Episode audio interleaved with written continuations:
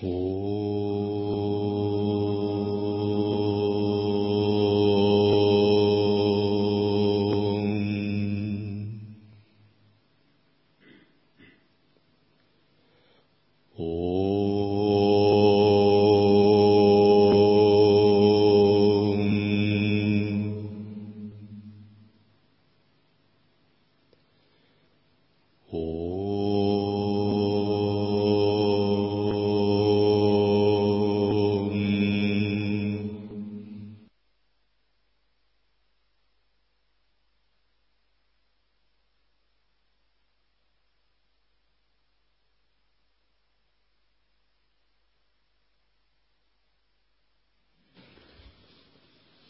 Наставление с вами Шивананда.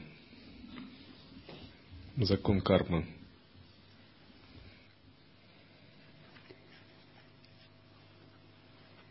Грех – это ошибка. Только невежественный человек может заявить, что он грешник. Это серьезное заблуждение. Никогда, ни на миг не допускай мысли, что ты грешен. Ты высшей степени святой и чистый атман, дух. Грех не может тебя коснуться. Ты выше добра и зла, дхармы и адхармы. Пунья и папа, благочестие и грех — лишь творение ума. Грехи — это просто-напросто ошибки. Джива, душа, совершает их по неведению. На этих ошибках она учится и, усвоив урок, движется по пути к освобождению.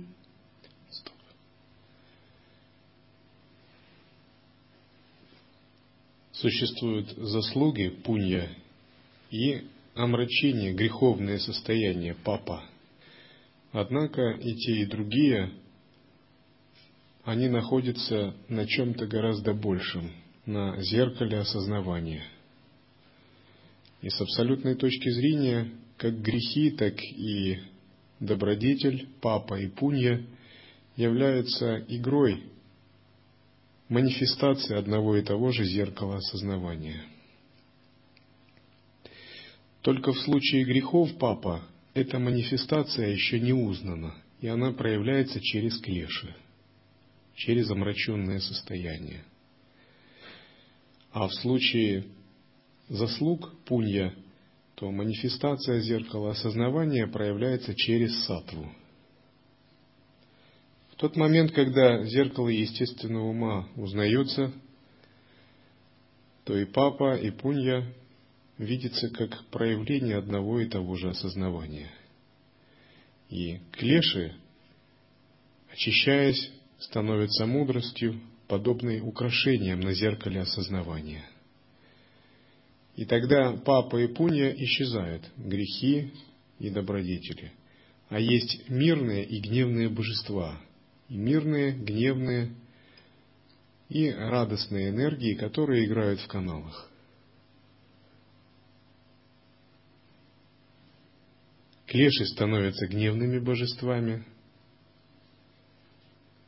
добродетели становятся мирными божествами, энергии привязанностей становятся радостными божествами.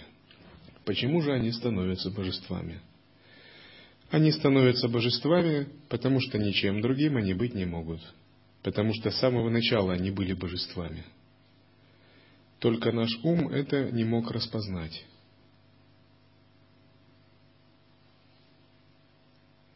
Они были божествами для зеркала осознавания, для абсолюта. Но для нас они были определенными энергиями – сатва, раджас и тамас.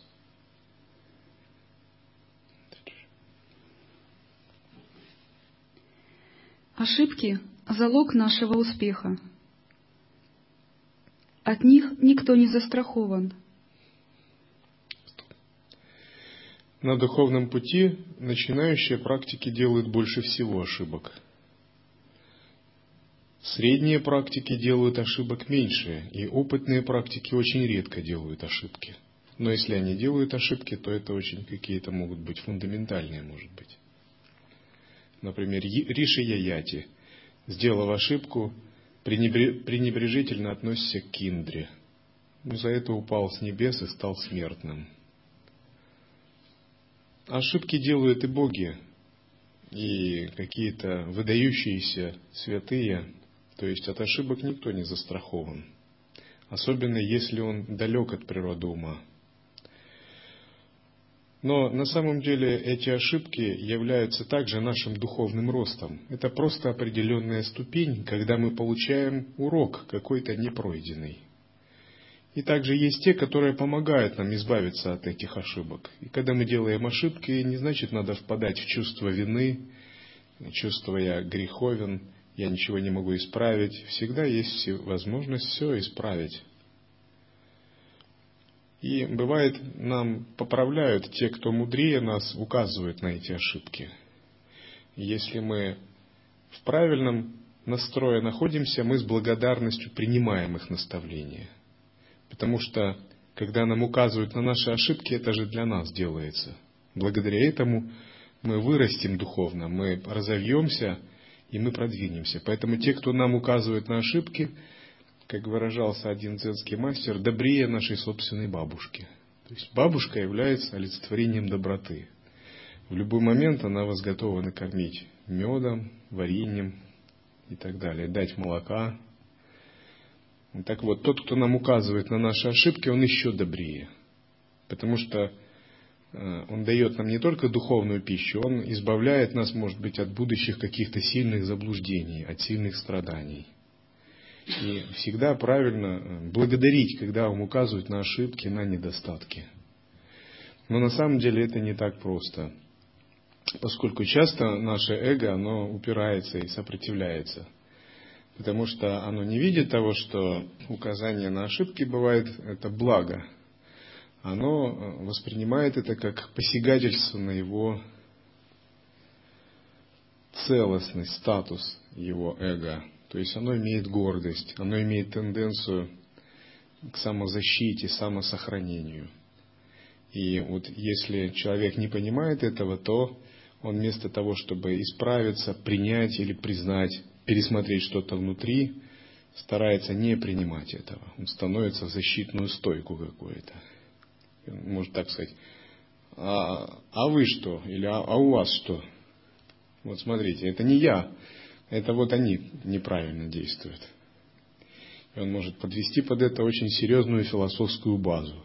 Но на самом деле за этим кроется завуалированный страх эго, а, как бы признать, измениться, завуалированный страх трансформации, пересмотреть внутренние смысловые коды, пересмотреть какие-то тонкие ориентиры в себе. Вот за этим кроется такой страх. Нежелание эго сдавать свои позиции. Потому что в атмане нет ошибок, и атман всегда чист. Атман может все принять, и он не изменится.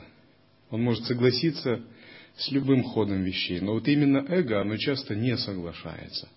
Она часто упирается, подыскивает философское обоснование, любое другое обоснование, логическое. Но на самом деле за этим часто скрывается нежелание эго трансформироваться. Но на самом деле вот если у нас есть правильный дух и вера, надо увидеть это, самому увидеть и как бы поймать эго за таким занятием и сказать, эго, ты что делаешь? Ты, конечно, можешь себя оправдать и можешь остаться таким же. Но кто от этого выиграет? Ведь ты не получишь просветления, ты не продвинешься к своей цели, ты же само себя оставишь в дураках. Вот так надо сказать. И тогда эго, оно поймет и увидит то, что оно делает, и как бы ум примет это. Потому что благодаря трансформации только мы растем. А если мы не трансформируемся, если мы закостенели в каком-то коконе, не принимаем, э, считаем себя непогрешимыми, уперлись в какую-то свою позицию, мы никогда не вырастем. Значит, мы уже закостенели, мы не готовы дальше трансформироваться – мы просто настаиваем на своих каких-то оценках, позициях, вот так. И опытный практик, он всегда открыт и он готов к трансформации. Потому что он не считает эго собой.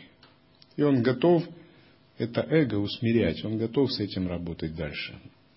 Он не держится за свой сформированный опыт, он не держится за свои застывшие представления. Он всегда готов и открыт к тому, чтобы работать с этими представлениями. Поэтому святые древности говорили, те, кто вас оскорбляют и проклинают, это ваши самые лучшие благодетели. То есть они указывают вам ваши недостатки, указывают э, вам на какие-то ваши ограничения и помогают их преодолеть. Это, конечно, нелегко. Но тот, кто сумеет вот такую позицию занять, это тот, кто по-настоящему идет по пути святых.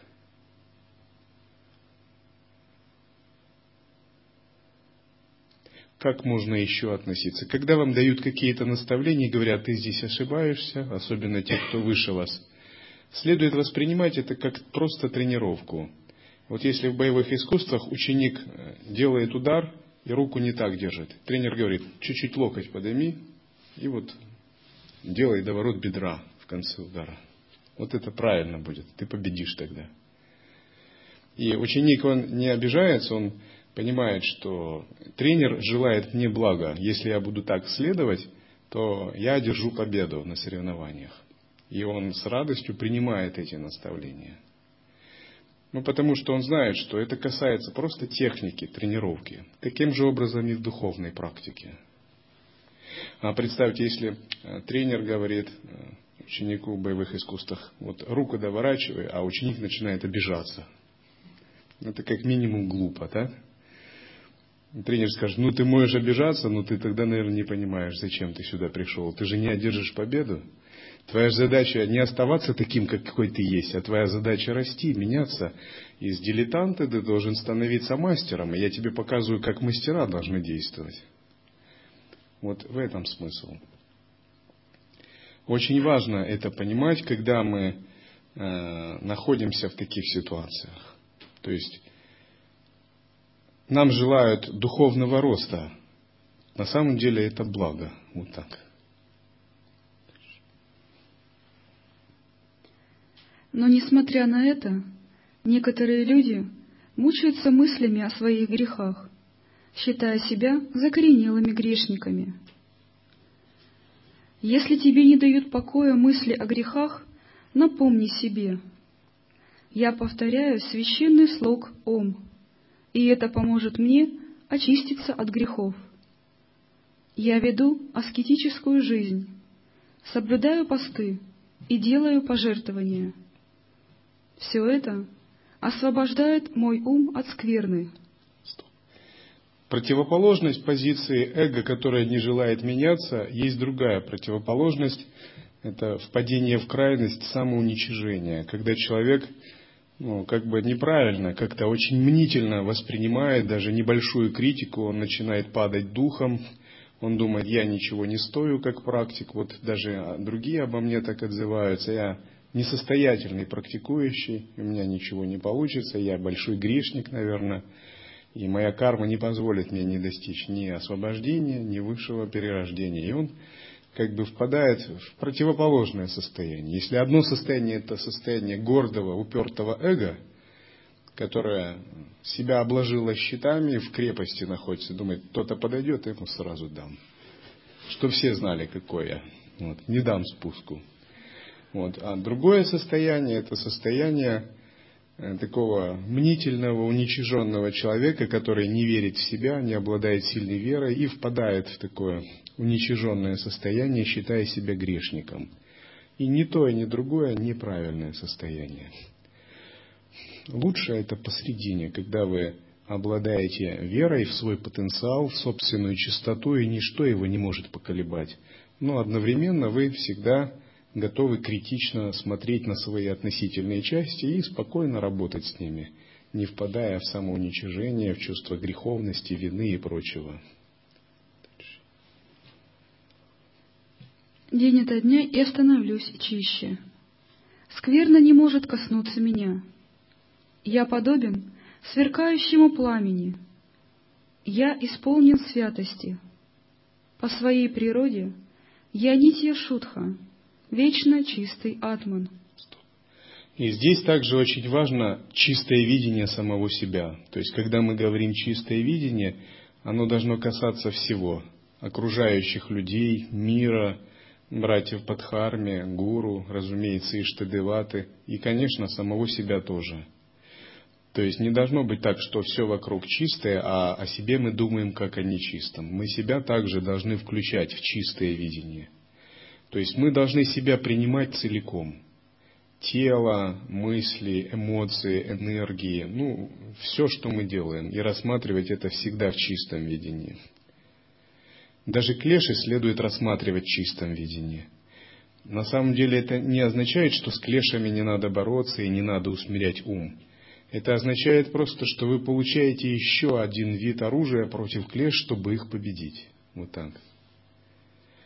И именно способность воспринимать себя в чистом видении, она дает мощный духовный рост и большую уверенность в, своих, в своем потенциале.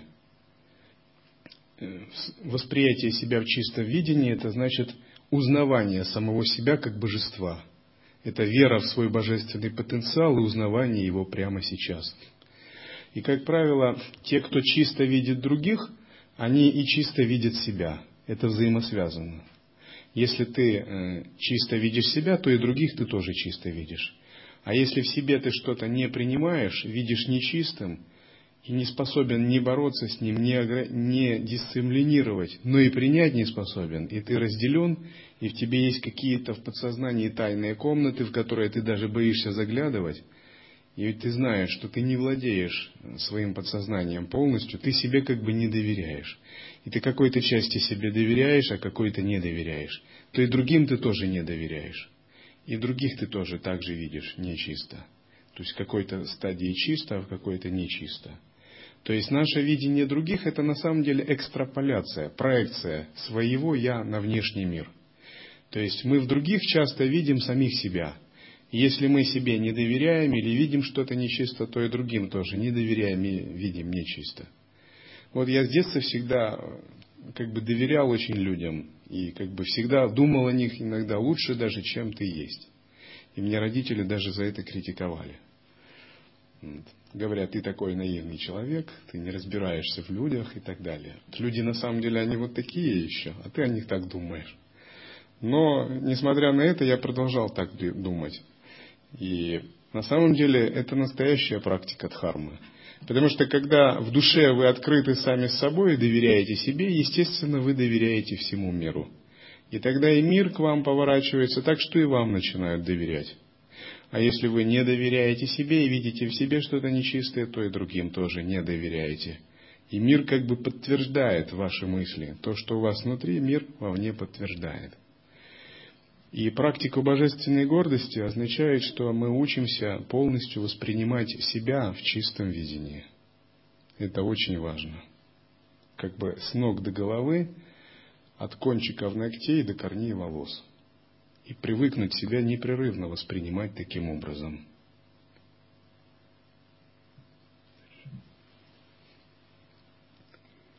Вспомни слова Господа Кришны из Бхагавадгиты. Даже если ты самый грешный из всех грешников, ты сможешь пересечь океан греха на плоту мудрости. Подобно тому, как огонь пожирает топливо, так и пламя мудрости — сводит на нет последствия деяний у Арджуна. Воистину, ничто не очищает так, как знание. Достигший совершенства в йоге обретает это знание в должный срок в своем истинном «я». И откуда появляется чистое видение? Есть, конечно, чистое видение про форма, когда мы просто как бы настраиваемся, работая с санкальпой. Но это еще не истинное чистое видение, это чистое видение пути. Есть чистое видение основы. Оно означает, что изначально в своей основе наш атман всегда чист. Его не надо ни творить, ни достигать, а надо просто его узнать. Есть чистое видение плода, это когда вот эта основа начинает проявляться ярко и вспыхивает в нашем сознании, полностью переворачивая наше мировосприятие. Чистое видение зиждется на джняне, на знании атмана, на пребывании в присутствии знания своей природы. И поскольку сахаджа чиста, и атман изначально чист и совершенен, ничем не запятнан, то чем больше мы размышляем об атмане и утверждаемся в нем, тем мы сами себя больше чувствуем чистыми и незапятнанными. И эта чистота, она трансцендентная. Она вне двойственных представлений о чистом и нечистом. Эта чистота такова, что она может включать в себя как чистоту, так и нечистоту, делая их равностными и чистыми обоими. То есть эта чистота зиждется на едином вкусе, и это высшая чистота ситхов. Есть так называемая ритуальная чистота. Например, в индийской кастовой системе ритуальная чистота очень хорошо соблюдается в древности, сейчас не очень. И брахман, чтобы соблюдать ритуальную чистоту, должен сторониться даже тени шудры. Он не должен есть вместе с шудрами, неприкасаемыми и так далее. И множество других видов ритуальной чистоты э, в крия, чаре, тантре. Например, надо есть только из красивой серебряной посуды, совершать омовение в трижды в день, ну, много выполнять ритуалы и так соблюдать ритуальную чистоту. Но чистота ситхов сахаджи – это нечто другое. И ситхи сахаджи многие вовсе не ели из ритуальной серебряной посуды, а ели из черепа. Почему? Потому что они пребывали в таком видении единого вкуса, что череп для них был как э, серебряная ваза. И многие из них не совершали омовение трижды в день, как правоверные брахманы. Они обмазывали себя пеплом, например или жили не в чистых местах, а в местах кремации. То есть они жили где угодно, иногда во дворцах, иногда в местах кремации, иногда в джунглях, иногда в домах грехастх, иногда в монастырях. Но поскольку ум был в едином вкусе, то все было всегда чистым. Это более высокий вид чистоты, основанный на едином вкусе сахаджи.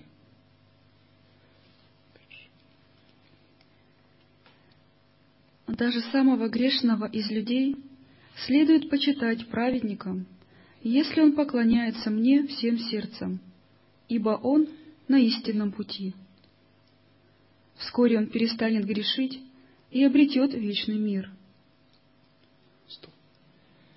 Как говорят святые, грешник – это святой на стадии становления. Так. И, допустим, если есть человек Дхармы, монах, например, или ученик, то его следует видеть чисто только за то, что он монах, только за то, что он носит санкати, служит гуру, или то, что за то, что он ученик и носит кантималы. Вот уже за одно это. Просто за то, что он выбрал путь. Вот уже он достоин уважения. Даже несмотря, что если у него есть какие-то недостатки. Потому что он человек дхармы, следующий по пути трансформации – О Арджуна, знай наверняка, преданный мне никогда не погибнет. Те, кто принимают прибежище во мне, о Партха, даже если это люди самого низкого происхождения, достигнут высшей цели. Насколько же проще сделать это святым браминам и благочестивым царям. Для тебя — родившегося в этом бренном и несчастном мире, нет лучшего пути, чем поклоняться мне. Сосредоточь свой ум на мне, будь предан мне, жертвуй всем ради меня, поклоняйся мне, и так, посвятив мне всего себя и сделав меня своей высшей целью, ты придешь ко мне. Кришна дает наставление Арджуне. Традиции Бхакти толкуют эти наставления в духе Бхакти. Традиции Веданты толкуют эти наставления в духе Адвайты. Специфическая традиция Сахаджи йоги толкует это наставление особо тонким образом. Речь идет о погруженности в присутствие. То есть, если Кришна представляет собой принцип недвойственности, сахаджи, то задачей является непрерывно быть погруженным в нее. Поклоняться сахаджи значит отдаваться, выполнять самоотдачу, думать только о недвойственности, непрерывно служить Абсолюту, выражая и словами, и всем, что есть. Созерцание и вера – это не противоречащее понятие, не противоположное, не взаимоисключающее, а наоборот, это едино взаимодополняющее. Когда вы практикуете созерцание, у вас должна быть вера. Потому что без веры ничего не выходит. Вот если бы крестьянин не был уверен в урожае, разве бы он сеял, засевал поле? Или если бы военачальник не верил в победу, разве он начал бы битву? Или если бы бизнесмен не верил в то, что сделка пройдет удачно, он получит прибыль, он бы никогда не вкладывал денег, не так ли? То есть э, вера движет мотивацией человека. Вера – это базовые смыслы и ценности, заложенные в основании сознания. Таким же образом и мы должны взращивать веру, задумываться о своей вере, об объектах веры и молиться о том, чтобы снизошла благодать, которая бы дала большую веру. То есть, если мало веры, надо молиться. Обращаться к святым линии передачи, Киштадевати Дататрии. Просить, э, давать просьбу об увеличении веры. Потому что без веры бесполезны садханы, медитация, концентрация и прочее. Ведь потому что вера это такой фон, который все объединяет. Если э, слабая вера, надо всегда взывать с преданным сердцем к святым, чтобы они укрепили в вере, чтобы дали такую непоколебимую веру. И вера должна касаться всех аспектов. Учения, гуру, иштедеваты, санги, самайных братьев и сестер – Э, своего служения и своего атмана, разумеется, своего духовного пути. То есть вера должна пронизывать все аспекты духовной жизни. То есть не должно быть так вот, э, я верю в Дататрею, а в учение не верю. Или я верю в гуру, а в братьев самайных братьев сестер не верю. Или я верю в учение, в дхарму, а в свой атман не верю. То есть все это должно быть таким одним целостным полем, пространством шрадхи, веры. Тогда везде будет духовный успех. И вера должна быть не формальной, просто на словах. Она должна усиливаться и со временем становиться как огонь, как пламя, которое переплавит и клеши, и карму, и жизненные обстоятельства, и замороченный ум, который иногда всплывает. И вот, как правило, те, у кого слабая вера, терпят неудачу на духовном пути, потому что не хватило веры. Это как огонь горел, горел, а потом ослаб и совсем затух. И дым пошел. Карма, клеши, вот. А если сильная вера, это как факел, и сколько туда не бросай, это все сгорит. Вот. Такая вера должна быть. И она с годами должна усиливаться, все больше усиливаться и усиливаться, пока не станет пламенем. И вот святые, они всегда пламенеют верой. Вы не увидите таких а, апатичных святых, циничных святых, безвер... безверных святых, каких-то таких материалистичных святых, разочаровавшихся святых. Вы никогда не увидите. Святые, они просто пламенеют верой. И эта пламенная вера, она горы двигает. Они способны все угодно, все что угодно делать. Раньше, когда я был помоложе, я приходил в разные группы людей, буквально их проповедовал так, что все они разбегались или шли за мной. Одно из двух. Либо они разбегутся, либо за мной. Вот. И мне все равно было, что обо мне скажут, что подумают другие, как эти отнесутся, эти и прочее. Вот. Потому что если у тебя вера горит в сердце, ты этой верой и заражаешь других. И ты меняешь сознание других. Потому что эту веру ее нельзя ни подделать, ни поколебать, и на нее ни клеши, ни карма, ничто не повлияет. И чем дальше вы практикуете, тем больше у вас должно быть веры. То есть эта вера должна просто разгораться, как огромный огонь. И она не связана ни с концепциями, ни с догмами, ее даже трудно как-то уместить э, в конкретное писание. Скажем так, писания ее выражают, но это не сама ведь вера. Это пхава, которая всегда изнутри вас вдохновляет и наполняет. Если у вас нет такой веры, вы должны задуматься, потому что без веры тогда созерцание санкальпы, пранаямы, это все как становится такой детской игрой, значит.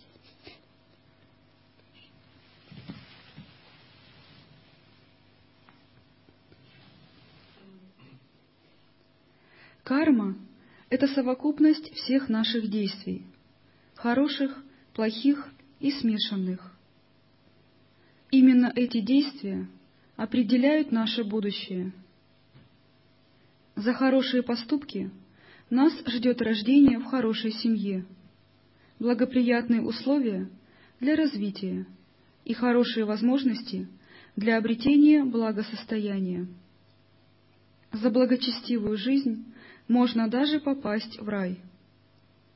Но когда запас благочестивой кармы закончится, душа вернется из рая на землю. По этому поводу Господь Кришна говорит в Бхагавадгите. Те, кто насладились райскими мирами, исчерпав запас благочестия, возвращаются в этот мир смертных. Те, кто совершают благочестивые поступки – предписанные тремя ведами, и при этом полны желаний, без конца вращаются в круговороте рождения и смерти. Очень трудно определить, какие действия влекут за собой те или иные последствия. Сами по себе заслуги могут обеспечить рождение в высших измерениях, например, в Индралоке, на небесах богов Камалоке – Однако их недостаточно, чтобы освободиться. И настоящая салопья, салокья мукти или сарупья мукти означает, что есть несколько факторов. Заслуги и реализация мудрости, недвойственного осознавания. Если же есть только одни заслуги, то те, кто рождаются богами на небесах Сваргалоки, э, рядом с Индрой – наслаждаясь несколько сотен лет или даже десятков тысяч лет, через некоторое время с них падают, потому что заслуги заканчиваются. За шесть небесных дней своим божественным зрением они видят место своего нового рождения.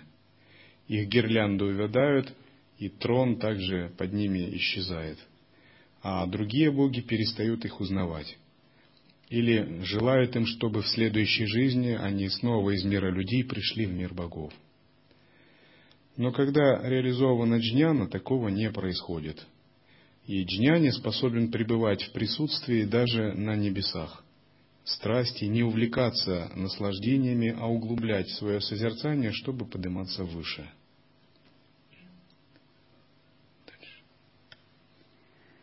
К примеру, как определить, за какой грех или сочетание грехов человек вынужден страдать эпилепсией? Мудрецы утверждают, что в наказание за кражу золотого ожерелья вор в следующей жизни будет страдать от золотухи. Нечто подобное утверждают и в отношении других болезней.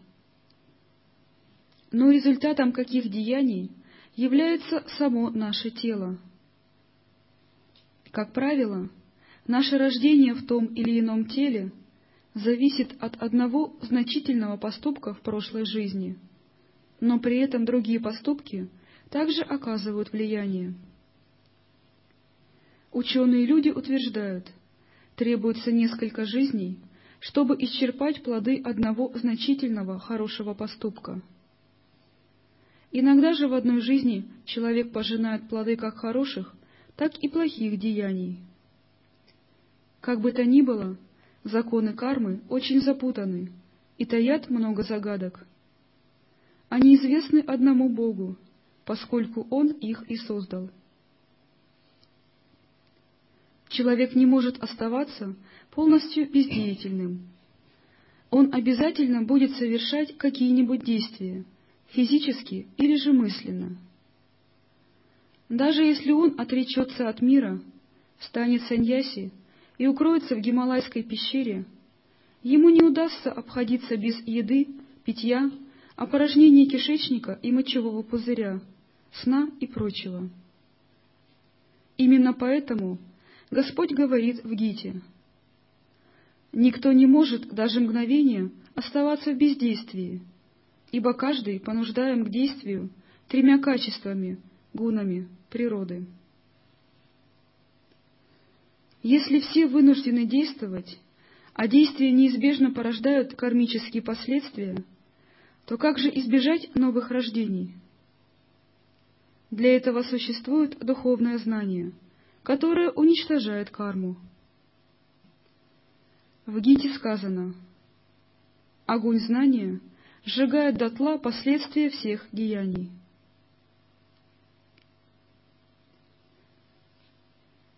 Существует три вида кармы – санчита или непроявленные последствия деяний, совершенных нами в прошлых жизнях, прарабдха или последствия деяний, благодаря которым мы получили нынешнее тело и эффект от которых мы ощущаем в настоящий момент, и агами или действия, которые мы совершаем в нынешней жизни и которые принесут свои плоды в нашей следующей жизни.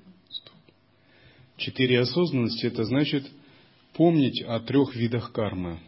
Вот что-то вы делаете, собрались проявить какую-то эмоцию, а вы должны подумать про раптха, про раптха, агами, агами. Что я сейчас создам? Я создам сейчас деяние агами кармы.